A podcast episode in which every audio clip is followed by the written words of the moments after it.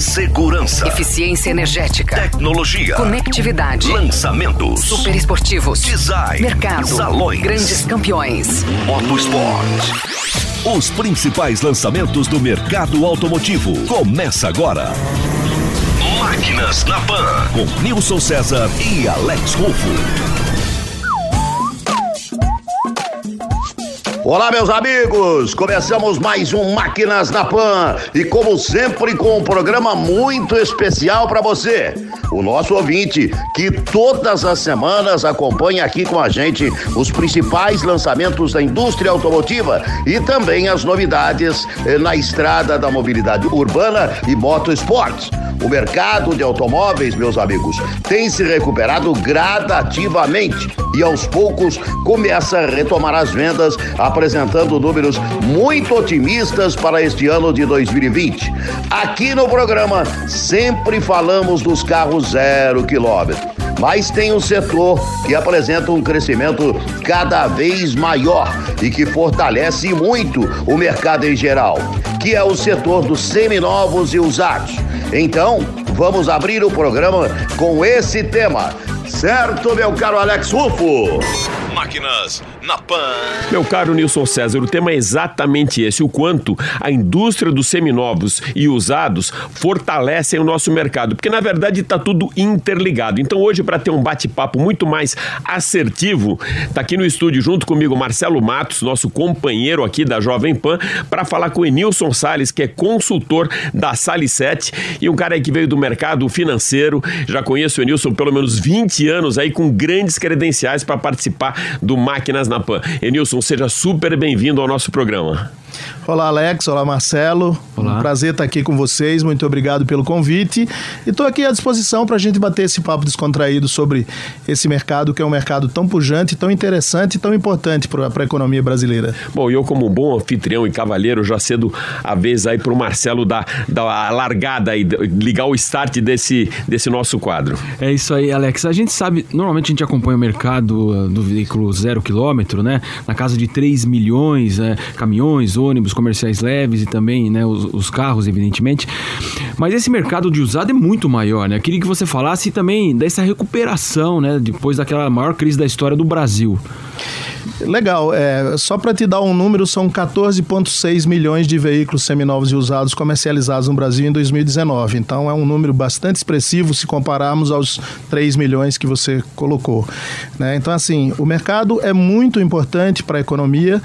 É, ele anda junto com o mercado. Nós não, o mercado de seminovos e usados, eles não competem, eles complementam com um volume muito maior, mas eles complementam a cadeia automotiva de comércio de veículos no Brasil.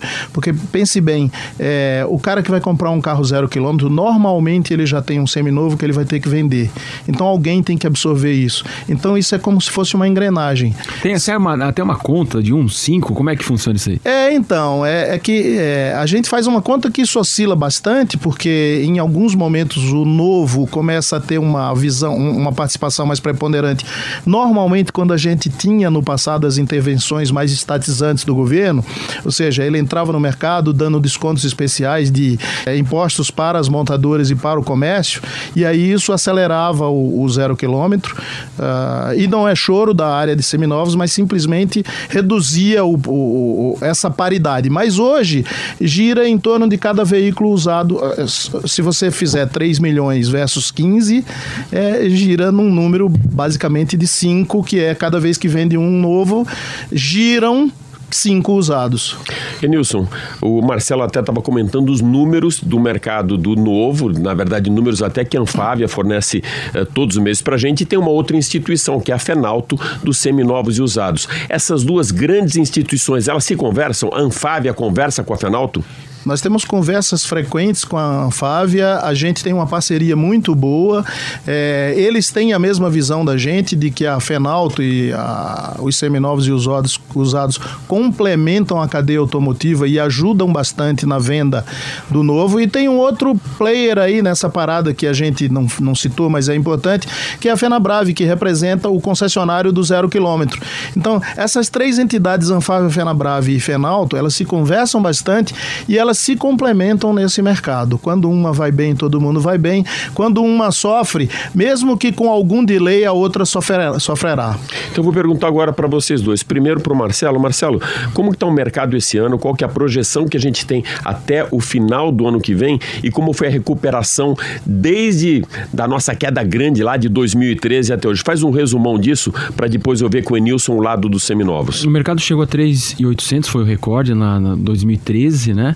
É, depois ele caiu absurdamente, chegou a 2 ali no auge da crise e agora está voltando aos 3. O ano passado chegou a 2,9, quase 3. Esse ano, 3, mais de 3 milhões, essa é a expectativa. As vendas vão crescer em torno de 10%, já cresceram quase 10% ano passado também. A produção apenas que não vai acompanhar porque as exportações estão em baixa. Então, a Argentina, que é o principal parceiro, e outros problemas na América Latina e há dificuldade para exportar para outros mercados mais maduros, desenvolvidos, inclusive. Mas a expectativa é positiva. E Nilson, como que é o mercado de seminovos? Uh, normalmente é interessante o seguinte, por uma, por uma questão que a gente acompanhou nos últimos 10 anos, é, mesmo com oscilações dramáticas na indústria do zero quilômetro, a indústria do seminovo, cres, do seminovo cresceu consistentemente. Ora, há números mais, mais pujantes, 8% tivemos no passado, ora 2,2% que foi o último crescimento agora de 2019. Mas a gente está sempre acompanhando os números da economia. Como a indústria do seminovo ele depende muito mais da demanda do que da oferta, né? A gente depende muito mais da economia. Então, se a gente imagina que o Brasil tem uma projeção de algo em torno de 2% de crescimento de PIB, e aí eu estou só arredondando e, e fazendo um botando numa mixer aqui as projeções de vários bancos e várias entidades, né? É, a gente imagina que a gente vai conseguir crescer acima de 2%, porque esse mercado é um mercado ainda muito é, é, é, muito esponjoso, ou seja, ele absorve muito mais oportunidades do que os mercados mais maduros. Se a gente olhar para a capital, São Paulo, onde a gente vive aqui, estamos falando aqui no nosso, nos seus estúdios, e que eu me faço como participante dele, é, a gente vê muito pouco isso, mas quando a gente vai para a interiorização, a gente percebe que a região que cresceu mais o ano passado e chegou a 10% de crescimento de seminovos e usados é a região norte. Em segundo lugar, 7,5% a região centro-oeste. Então, é assim, ainda que as grandes cidades absorvam menos, o interiorzão do Brasil é muito carente, necessita muito do automóvel. E Alex, tem um dado importantíssimo, né? Até você pode falar melhor, inclusive, sobre isso. A questão econômica hoje, né? A taxa de juros Selic baixa, os bancos também voltando a, a ter que ir para o mercado e, e, arriscar mais também, né? O, e em, em, relação à inadimplência que baixou, e aquele momento de 70 sem entrada, a pessoa ia com uma brinca aqui, com uma conta de luz e saía com um carro, isso também passou. Então o mercado amadureceu e hoje as condições são mais propícias até para o usado e para o zero. Você falou muito bem, Marcelo. Assim, quem turbina esse mercado é o crédito. E o crédito teve um momento de um susto muito grande, onde realmente saí, saímos de 70 sem entrada, 72 sem entrada, para uma condição muito mais modesta de uma média de 18 meses com entrada de 30, 40, às vezes até 50%, dependendo do banco. E alguns bancos até restringindo e dizendo, não, eu só financio até 5 anos de usados e tudo mais. É, agora, o momento é favorável, como você mesmo falou, a Selic está muito baixa, é, a oportunidade agora dos bancos em ganhar dinheiro vai ter em fazer negócios e não fazer trabalhar no mercado financeiro de investimentos e tal. Então vai ter que fazer negócio, vai ter que ofertar crédito. Vai ter que ofertar crédito, vai ter que flexibilizar os scores. Flexibilizando os scores, aí mais gente, mais da parte da população tem acesso a comprar o seu carro. Enilson, quanto que a indústria automotiva em geral, tanto de novos, seminovos, mesmo caminhões pesados e agrícolas, representa para a economia brasileira? A indústria automotiva tem um impacto bem grande, tem uma relação muito grande. Qual o tamanho disso? Olha, a indústria automotiva, se você for olhar, basicamente a indústria, a indústria, desculpa, de produção de veículos, ela tem um impacto relevante, mas os impactos mais relevantes são os impactos da cadeia como um todo. Se a gente levar em consideração que a indústria automotiva carrega dentro dela autopeças, carrega dentro dela toda a cadeia de venda de veículos, seminovos e usados, e carrega dentro dela uma indústria paralela de crédito, de seguradoras e de serviços, a gente pode dizer que esse impacto é, é, é bem grande. Eu diria para você que, assim, em números grossos, a gente pode dizer que essa indústria impacta na economia em torno de 13 a 13,5%. E um detalhe importante, Alex, também, que eu gostaria que você falasse, que está sendo monitorado tanto pela Anfávia, Fenabrave, com grande preocupação, e acredito vocês também, a questão das locadoras hoje, entrando de fato no mercado, as vendas diretas, sempre o Luiz Carlos da Anfávia é cobrado, o Alarico Assunção é cobrado na Fenabrave, porque o volume está chegando a 40%, 42% em relação às vendas diretas, né? O que, que isso faz no mercado para vocês?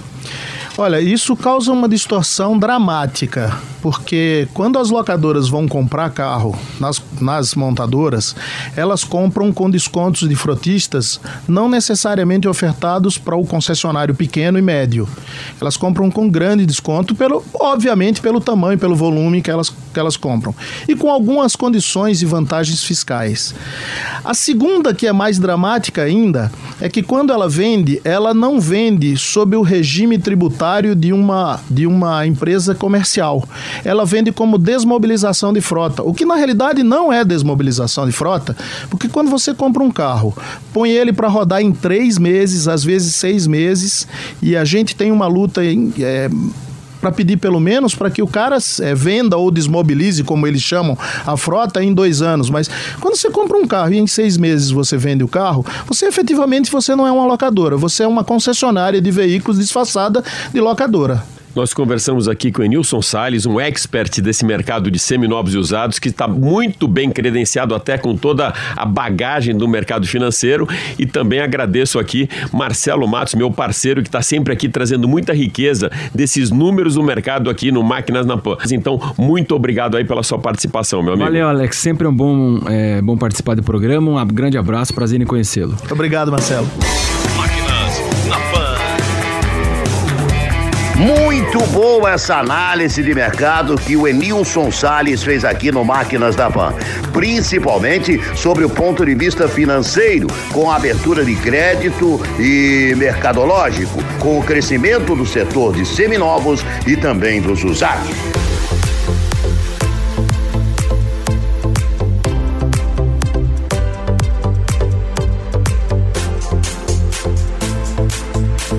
No início deste ano, a Jovem Pan esteve na Califórnia para a cobertura do Salão de Tecnologia de Las Vegas e trouxemos para vocês um pouco do que podemos esperar da mobilidade nos próximos anos.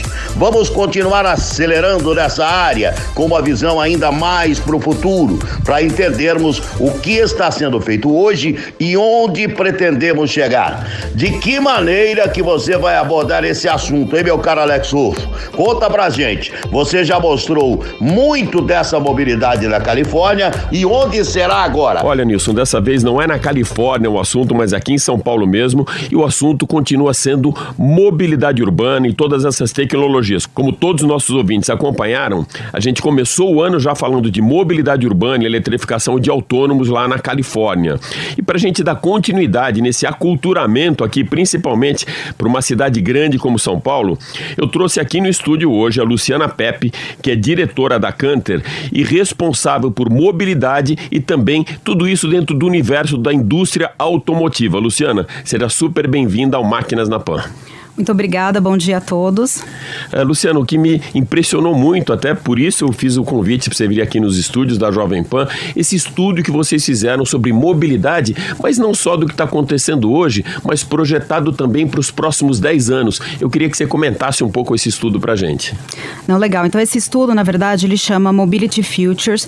Ele é um estudo onde a gente fez 20 mil entrevistas com a população de 31 cidades ao redor do mundo. Nós falamos também com mais de 50 de mobilidade ao redor do mundo em 14 países. É, e, na verdade, esses experts eles ajudaram a gente a permear o estudo como um todo. Então, desde a parte de setup, desde a parte de desenho do estudo, desenho do questionário, com a visão de expert que essas pessoas têm e tinham, é, até a parte de resultados também ajudando a gente a analisar e ter uma visão crítica diferenciada em relação aos resultados do estudo. Passa pra gente, então, os principais highlights dessa pesquisa que vocês fizeram. Bom, é uma coisa interessante aqui, eu acho que só para dar um pouco de contexto em relação à pesquisa, é, a gente fez grande, três grandes frentes na pesquisa. Então, a primeira grande frente é o que a gente chama de Desk Research. A Desk Research, na verdade, ajudou a gente a levantar uma série de dados em relação a cada uma das cidades. Isso foi feito separadamente dos experts em cada uma das cidades. Então, a gente levantou fatores socioculturais, demográficos, de população, de meios de transporte disponível em cada uma das cidades, é, qual é a projeção que o governo faz futuramente para cada um dos meios de transporte, o que está em vigor agora, o que está em vigor nos próximos 5, 10 anos, etc. Então, tudo isso levantamento de Desk Research. Um segundo momento, a gente fez essas 20 mil entrevistas, aí que realmente com a Isso população. globalmente em São Paulo globalmente também. em São Paulo também. 31 cidades, São Paulo fez parte dessas 31 cidades. Então, aqui no Brasil foi São Paulo. É, aí a parte de entrevistas, né? Então a gente fez essas 20 mil entrevistas ao redor dessas 31 cidades, onde a gente abordou é, diversas coisas em relação à população. Então a gente falou com a população, 18 anos ou mais, para entender, entender assim, o que, que as pessoas fazem em termos de mobilidade. Então, como elas se locomovem hoje, quais são os fatores que levam em consideração na hora que ela vai escolher o meio de transporte, por que, que ela opta por um meio de transporte específico versus um outro meio de transporte, o que, que influencia na decisão delas. Comportamento, né? comportamento disso do consumidor em relação à mobilidade. Não só o comportamento atual, mas assim, qual é o sentimento que ela- ele tem em relação a cada um dos meios de transporte que ele usa e que ele não usa.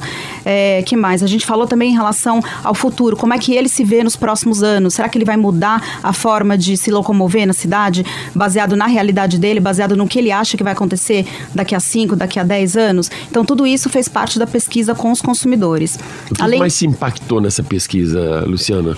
Olha, na verdade, assim, essa pesquisa é super rica porque ela tem diversos fatores, diversos insights interessantes. Mas uma das coisas que, é, que acho que chamou bastante a atenção da gente é que as pessoas elas estão prontas para mudar. Então, elas têm uma disposição, uma predisposição para mudar a forma como elas se locomovem hoje. O que vai mudar nos próximos 10 anos em termos de mobilidade?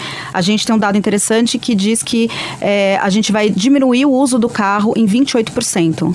É um dado bem Bastante, hein? expressivo para São Paulo. É, esse número no global, ele é menos 10%, que também globalmente é um número expressivo. Mas falando especificamente de São Paulo, a gente está falando de uma, de uma queda. E aí não é uma queda Nossa, de. quase um terço, né? É, não é uma queda de carro, mas é uma queda de uso do carro. O que quer dizer isso? Que as pessoas vão optar por outros tipos de transporte, multimodalidade, por exemplo, da pessoa, por exemplo, pegar o carro dela, deixar no metrô e pegar o metrô e ir para um segundo trajeto.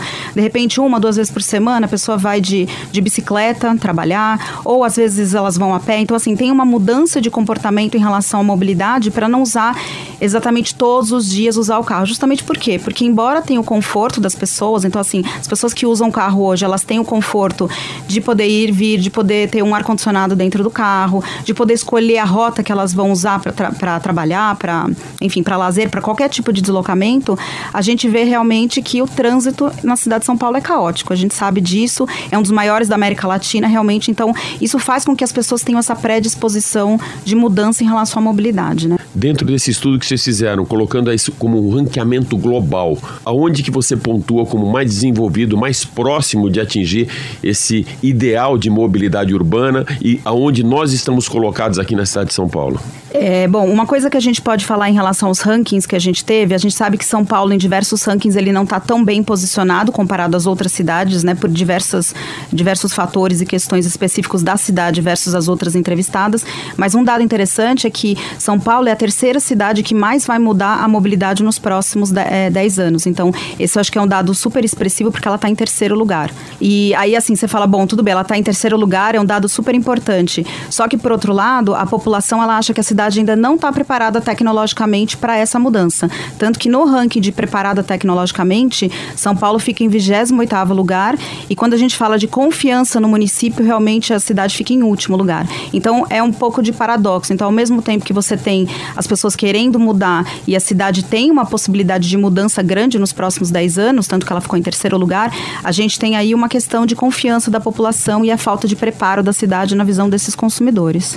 Tem que ter um investimento tanto a parte pública quanto a privada em termos tecnológicos, né, para que a cidade caminhe numa direção correta, e esse mindset da população. Então a gente vê uma população com um mindset já aberto, querendo mudar para os próximos 10 anos, mas para que a população efetivamente mude, a cidade tem que estar preparada tecnologicamente e tem que ter essa confiança na população. Então, assim, as empresas que souberem fazer as parcerias corretas é, com outras empresas de mobilidade, com os órgãos públicos e tiver essa sinergia entre a parte pública e a parte privada, vai assim ser tudo para dar certo essa, essa questão de mobilidade no futuro. Bem legal. A gente conversou aqui com Luciana Pepe, que é diretora da Canter e responsável por todo o setor de mobilidade e também dos automóveis. Luciana, super obrigado por participar com a gente do Máquinas na Pan. Obrigada, eu que agradeço.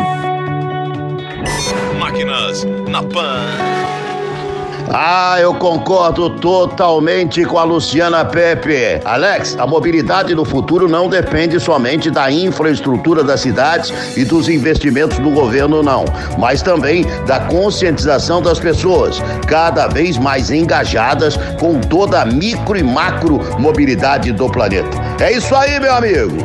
Máquinas na Pan. Caro Alex Rufo, para darmos sequência no programa, eu vou aproveitar então para pedir para você trazer o nosso primeiro credencial VIP do ano pro Máquinas na Pan.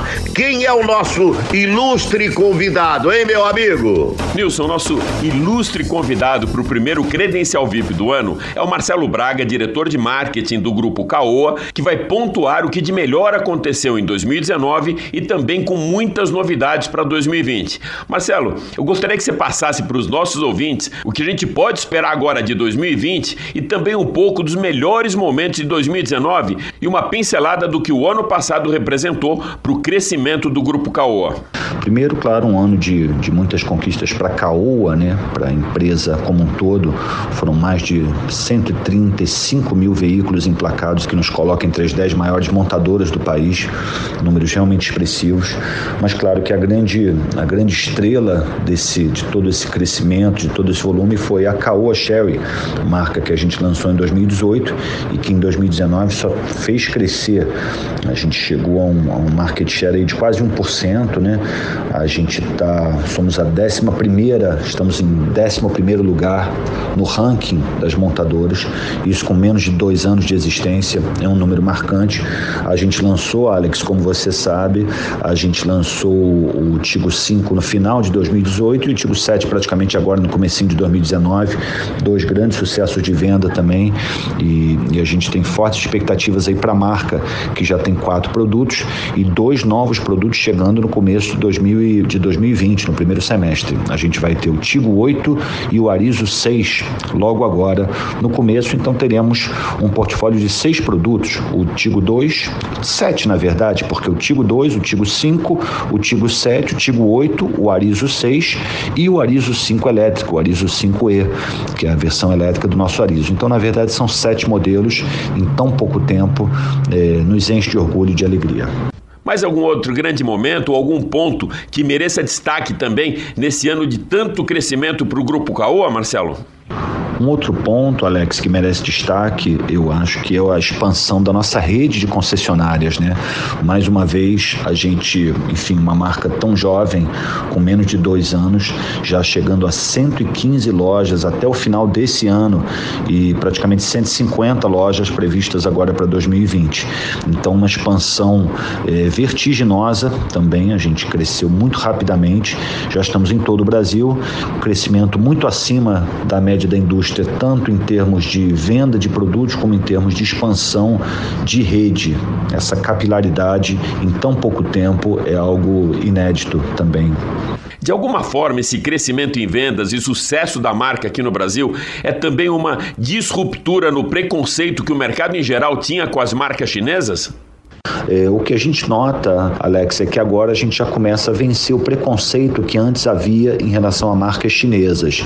Então, assim como já houve preconceito em relação a marcas japonesas nos anos 80, né? Logo depois disso, preconceito em relação a marcas coreanas nos anos 90, hoje a gente vê as marcas japonesas tão bem estabelecidas, marcas coreanas, inclusive a própria Hyundai, tão bem estabelecidas também.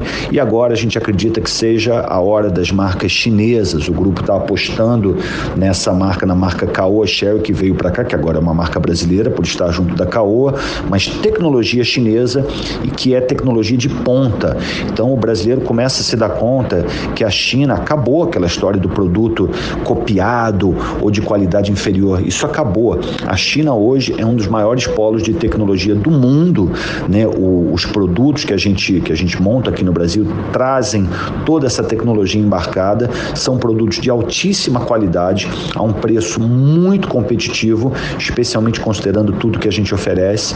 Então eu acho que 2019 foi o ano da virada, foi o ano que o brasileiro começa a entender e começa a perceber a China de uma outra forma. É, eu estive na China é, duas vezes esse ano e, e, eu posso garantir que a China está anos luz à frente, inclusive de outros países asiáticos. O pessoal na China não usa mais dinheiro, tudo é pago agora com celular. Eles, a gente brincava que é o país que inventou o papel moeda e foi o primeiro a, a, a abolir o uso do papel moeda também, porque agora tudo é pago, não é sequer com cartão de crédito, é com celular. Isso para dar um exemplo de tantas coisas lá, é, tanta modernidade na China. Então a gente está trazendo isso, um pouco dessa modernidade para cá, através dos produtos da Caoa Sherry. Marcelo, um mercado tão competitivo como o nosso aqui com a indústria automotiva, você pode citar para a gente mais algum sinal de aceitação da Caoa Sherry, tanto pelo jornalista que cobre o setor, como pelo consumidor brasileiro?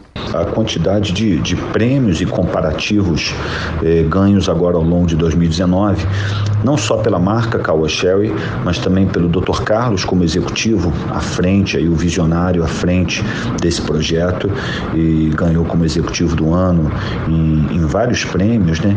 E o prêmio Líderes, por exemplo, ganhou na parte de inovação, ganhou o prêmio é, é, Executivo do Ano pela Isto né? Uma série de prêmios, o prêmio Top Car TV, é, ganhamos comparativos da Quatro Rodas, comparativos do Jornal do Carro, especialmente o Tigo 5, ganhamos o prêmio é, do um comparativo no Terra também, ganhamos o prêmio da Abialto, ganhamos é, o prêmio Carro do Ano como a melhor campanha e ficamos entre os finalistas do melhor SUV e dos melhores motores, entre os dois finalistas dos melhores motores do ano e entre os dois melhores SUVs do ano nesse carro do ano.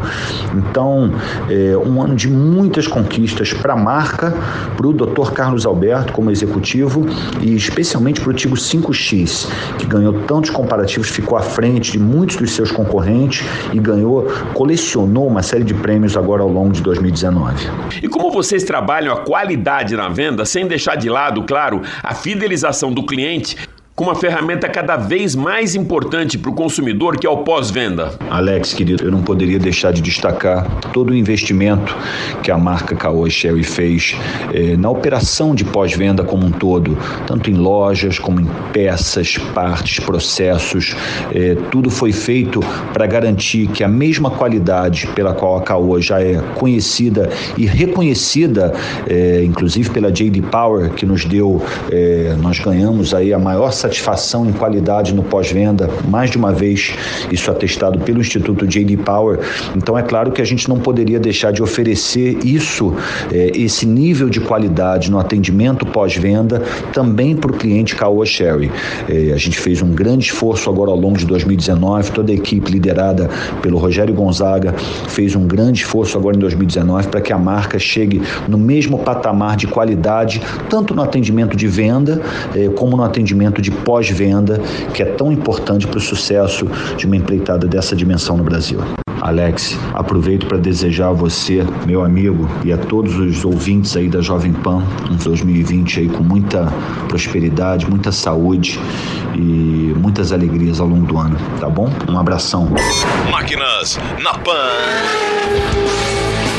Que legal essa análise geral que o Marcelo Braga fez da Caoa Sherry. Bem completa mesmo, hein, Alex? É isso mesmo, Nilson. Uma análise bem completa e muito precisa. O Marcelo Braga conseguiu passar para os nossos ouvintes de maneira bem sintética um panorama geral, não só dos produtos lançados pela Caoa Sherry em 2019, como também os próximos lançamentos desse ano e ainda foi além com pós-venda e com essa disruptura dos carros com tecnologia chinesa no país. Muito bom mesmo, meu amigo amigo. Máquinas na Pan.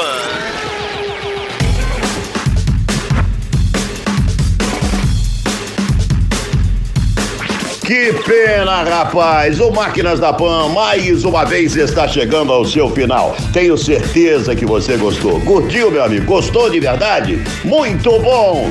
Olha, a partir de agora, os senhores seguem com a programação da Jovem Pan. Um abraço a todos!